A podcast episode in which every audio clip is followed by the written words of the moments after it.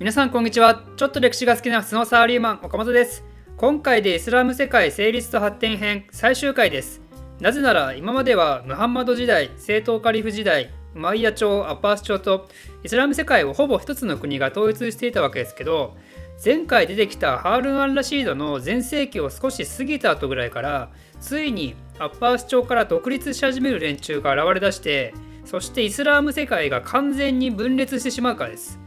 今回のテーマはあくまで成立と発展編ですからね。一旦ここで区切りをつけようと思います。ということで早速今回の話を始めましょう。前回登場したハールン・アン・ラシードの死後その後のカリフ継承でまた一悶着起こります。ハールン・アン・ラシードには子供が何人かいたんですけど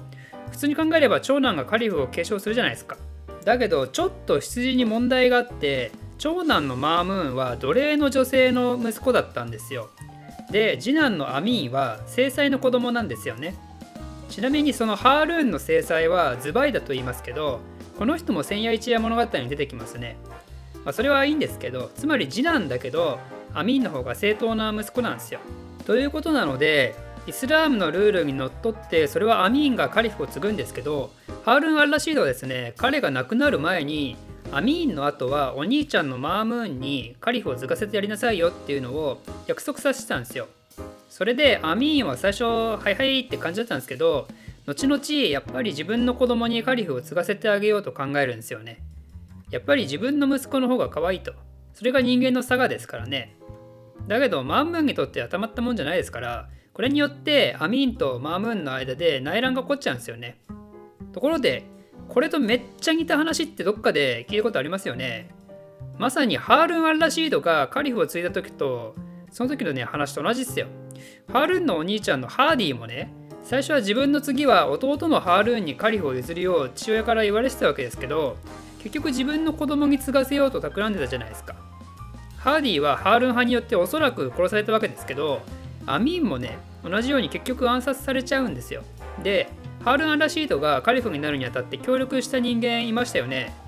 ハールーンが幼い時に後見人だったヤフヤって人。実はマームーンにも同じようにカリフ就任を応援して頑張ってくれた人がいて、その協力者をターヒルと言います。このターヒルの協力があってこそマームーンがカリフになれたわけですよ。ここまでの状況は何度も言ってるようにハールーンの時とものすごく似ていると。だけど晴れてカリフの位を手に入れた後から状況がちょっと変わってきてハールーンはヤフヤーが調子乗って力をつけ始める前に一族全員皆殺しにしてましたよね。マームーンはねそれはしてないんですよ。ターヒルをむしろ重用して権力を与えてイラン東部のホラーサーン地方というところをね任せるんですよ。こういう地方総督のことをアミールと言います。アミールっていうのは明確にカリフより下のポジションなんですけどだけどその地方の軍と政治を牛耳るぐらいの力はあるんですよね。でそういうふうに自分の小さい国みたいなのを持つとやっぱり権力欲がどんどん高まっちゃって独立したくなっちゃうじゃないですか。これもまた人間の差が的にね。なのでターヒルは自分の治める土地にいるムスリムに対してカリフじゃなくて自分の名前を礼拝中に読み上げるように言いつけるんですよ。ムスリムのルールとして金曜日の礼拝には現存の宗教指導者、まあ、つまりカリフの名前を読み上げるのがあったんですけどねそれを自分の名前に変えさせるとっていうことは事実上これは独立なわけですよね。ターヒル朝がアッパース朝から離れて成立してしまったわけですよ。やっぱね、こうなっちゃうわけですよ。ここがね、ハールン・アン・ラシードとの格の違いなんですよね。君主としてのね。ハールン・アン・ラシードもヤフヤほったらかしてたらこうなるのきっと理解したんですよ。まあ、だけど、ターヒルもあくまでアミールを名乗っていて、私はカリフじゃありませんよ。カリフはあくまでもアッパース朝の君主様だけですよ。ついでに貢ぎ物も定期的にしますよっていう関係性だったんで、アッパース朝とは。なので、表立って反乱を起こしたわけじゃないんですけど、だけど、ここのエリアが独立したことによって、また別の問題が起こってくるわけなんですよね。ターヒル朝ができたせいで、そこよりさらに東の支配領域のところが飛び地になっちゃって、アッパース朝のコントロールが効かなくなっちゃうんですよ。なのでさらにどんどん独立するエリアが現れちゃうんですよね。その中で特に有名なのはサーマーン朝っていうのがありますね。まあ、あんまり細かく話すとイスラームの泥沼にはまっていくので分裂時代の細かい話はまた別の機会にするとしてちょっとアッパース朝のカリフに戻ってマームーンねこの人の時代で有名なやつだと知恵の館っていうのを作るんですよ実際にはハール・アンラシードの時代にはあの土台はできてたんですけどそれをさらに発展させてギリシャ学問のアラビア語翻訳とかしたり図書館機能を持ったり天文台も設置されたりね。イスラム文化がめちゃくちゃ発展していくことになるわけですよ。なんで突然この時代にそんな西洋の学問研究が進んだのかというと実はその頃ヨーロッパではネストリウス派っていうキリスト教の宗派が迫害を受けててで彼らがそういう貴重なギリシア文献を持ち出してイスラム世界に逃げてきたんですよ。でそういう人たちの協力を受けながら外来学問の研究をすると。その間ヨーロッパでは中世の暗黒時代に突入するわけですからね。古代に培われた文化科学哲学なんかが完全に忘れ去られるわけですよ。で有名な話ですけどイスラームがそれらを保護したおかげでまた数世紀後にヨーロッパはアラビア語に翻訳されたギリシア文献を逆輸入することになると。めっちゃ皮肉ですよねこれね。もし仮にねイスラームが西洋文化を悪魔の文化とか言って完全排除したらマジで世界がさらに1000年遅れてたでしょうね。ちなみにこの知恵の館はアラビア語でバイトアルヒクマって言います。ある日バイト中にクマに出会ったみたいな 名前してますよね。高校時代に衝撃を受けたのをよく覚えてますよ。でマームーンの話はそのぐらいにしてその後は全然有名でないカリフが続いていくことになるんですけどその間西の方でも独立する連中が出てくるんですよね。古ウマヤ朝はだいぶ昔から独立しましたけど北アフリカも含めていくつか王朝が独立してくるんですよ。まあアッバース朝は西側よりもやっぱり東側に目を向けてたのもあるしね。ペルシアエリア開発に集中したのもあるしもうアフリカやらイベリアやら面倒見きれないわけですよ。正直。でこの独立した人たちもターヒルと同様にあくまでアミールを名乗っていたのでアッバース朝的にもカリフを名乗らないならもういいぞと。あくまでもカリフに従う立場でいるなら独立もやむなしっていう姿勢だったんですよ。中国で言えば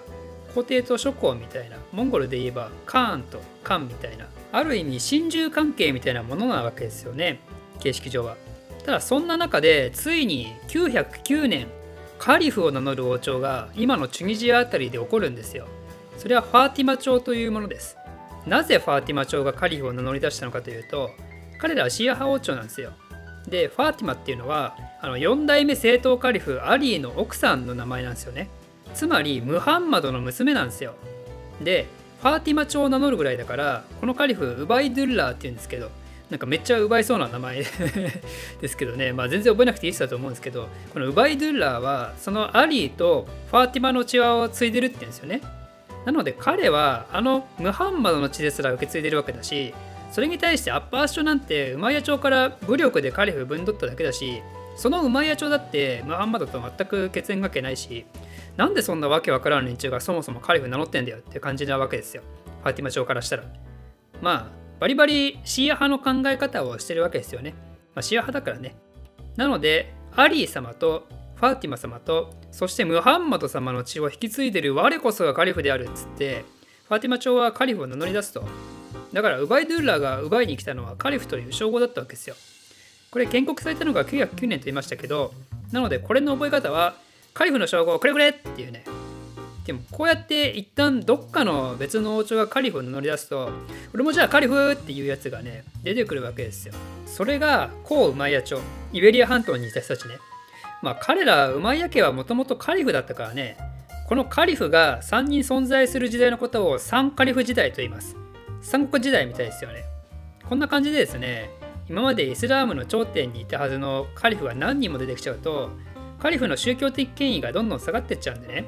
もうカリフなんか信用ならんって連中がも出てきてその結果またどんどん独立する連中も出てきてイスラームはもうわけわからん感じになってしまうと。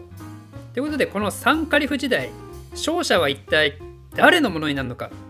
分裂の止まらないイスラーム世界はこの後再統一されることはあるのか。さらには争いは内部にとどまらずレコンキスタの激化十字軍との戦いなど対キリスト教圏との争いも決して無視はできません。イスラーム世界の戦いはまだ始まったばかり。岡本先生の次回作にご期待ください。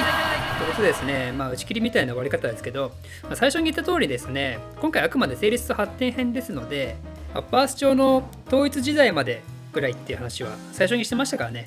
ちょうど10回分ということで切りもいいんでこの辺で終わりにしたいと思います。今回は割とコンパクトにまとまったんじゃないですか？やっぱ一つのテーマで10回ぐらいがちょうどいいかもしれませんね。ということで今回もぜひご意見ご感想などある方は何でも良いのでコメント欄に記入してくれると嬉しいです。ポッドキャストで聞いていただいている方もぜひコメントと評価お願いします。ということで今回は以上です。この動画を少しでも面白いためになると思っていただいた方はいいねとチャンネル登録のほどよろしくお願いします。ではまた